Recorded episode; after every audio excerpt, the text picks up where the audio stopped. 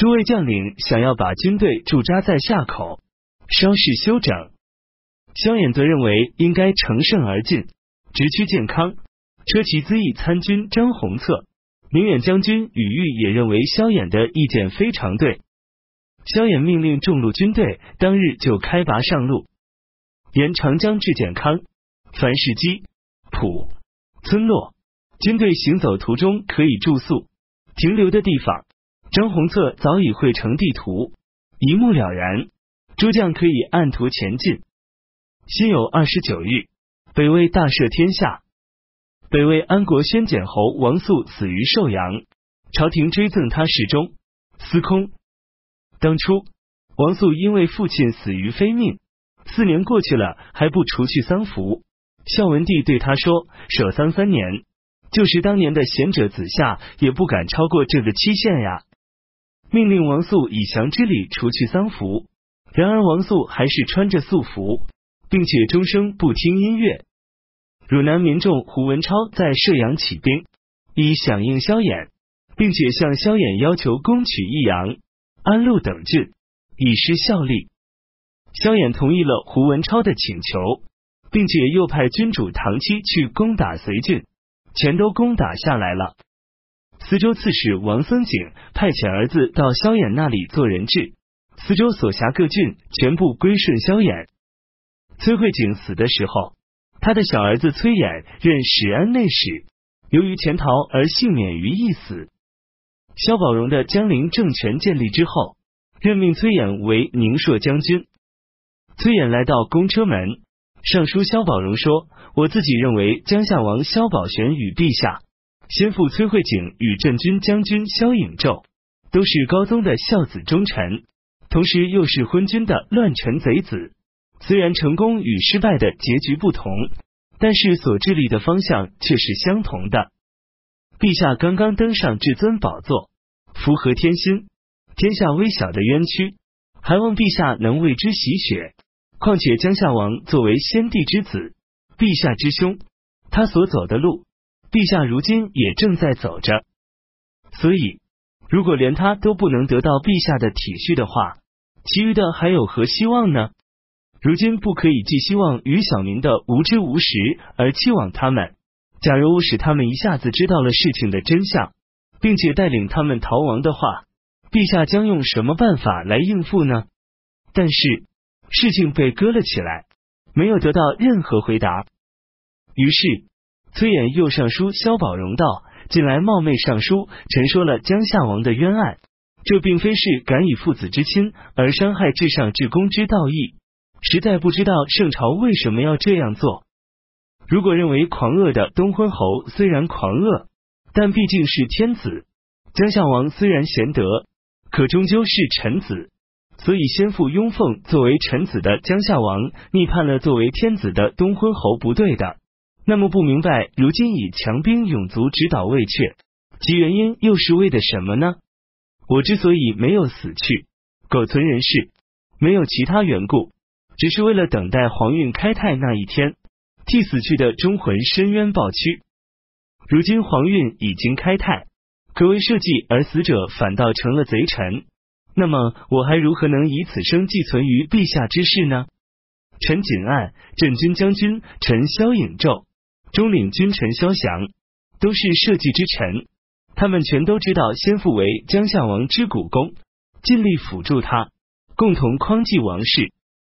无奈天命不遂，先父随主而亡。但是他们两人不就这件事情对陛下说一句话，知而不言，是为不忠。不知而不言，视为不智。如果认为先父派去的使者被江夏王斩了，就说先父并非见之于江夏王，那么征东将军的义使王天虎又为何被杀戳呢？毕坤下斩王天虎，确实是为了欺骗刘山阳，而江夏王违背先父的请求，斩了先父派去的使者，实是为了谋取孔金。天命有归。所以江夏王与先父的事业没有成功罢了。我所要陈说的说完了，冒昧言之，愿其一死。然而，即使我死了，仍希望陛下一定为先父伸冤。为什么呢？因为如果事情本身冤屈，人们同情悲伤，对此进行伸张正义，则天下归心；如果不值得同情悲伤而加以平反，则天下反叛。先父的忠心，有识之士皆知，南史事和董狐之比，千载可期。先父之中终会载入青史的，又何须劳烦陛下特意对他做出褒贬呢？然而，小臣我如此情切意急的于诚，完全是出于为陛下考虑。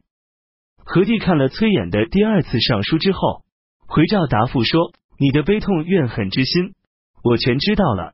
现在应该特别赠给你父亲美好的谥号。”但崔琰很快就下狱而死。八月丁卯初五。东昏侯命令辅国将军申昼监理豫州事务。辛未初九，命令光禄大大夫张震守石头。早先之时，东昏侯派遣陈伯之镇守江州，以便增援吴子阳等人。吴子阳等人失败之后，萧衍对众位将领们说：“用兵不一定靠实力，只是凭借威声罢了。”如今陈虎牙狼狈逃奔而回。浔阳方面一定人心慌乱，惶恐不安，所以无需用兵，只传一道檄文即可平定。于是萧衍命令人去搜查被囚禁的俘虏，发现了陈伯之的壮主苏龙之，对他加以优厚的赏给，派他去游说陈伯之，许诺只要陈伯之归顺，就任他为安东将军、江州刺史。陈伯之派苏龙之回来汇报。虽然答应归附，但要求大军不必要突然下来。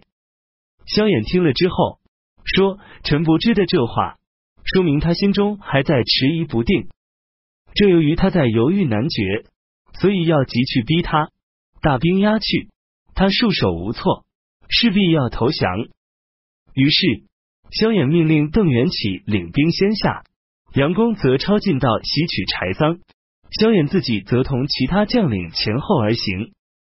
邓元起将要到达浔阳，陈伯之收兵退保湖口，留下陈虎牙防守彭城。选曹郎吴兴人审劝说陈伯之投降，出迎萧衍。陈伯之哭着说：“我的儿子都在京都，我如果投降了，他们怎么办？我不能不爱他们呀。”沈又说：“您说的其实不然。”现在城内人心惶惶，都想另找出路。所以，您如果不早点有所考虑的话，部下之众就溃散，难于聚集了。丙子十四日，萧衍到了浔阳，陈伯之投降请罪。原先，新太太守席谦的父亲席公祖任镇西司马，被于父侯萧子响所杀。席谦跟随陈伯之镇守浔阳，闻知萧衍东下了。说道：“我家世世代代忠贞，宁死不二。”陈伯之杀害了他。乙卯乙戊，陈伯之被任命为江州刺史，陈虎牙被任命为徐州刺史。鲁修烈何萧在峡口打败了刘孝庆，人让之战死。鲁修烈等前进至上明，江陵大为震惊。萧颖胄恐惧了，即告萧衍。令他派遣杨公泽回来援救江陵大本营。萧衍回答说：“杨公泽如今溯江而上，前往江陵，即使到了，何能来得及呢？鲁修烈等不过是一群乌合之众，很快就会自己退散。您现在所需要的正是暂时稳定自己，不可慌乱。如果实在需要兵力增援，我的两个弟弟都在雍州，您只派人去征召他们。”他们很容易就会到达的。于是，萧颖胄就派遣蔡公祖扶坤杰屯兵上明，以抵抗萧的进攻。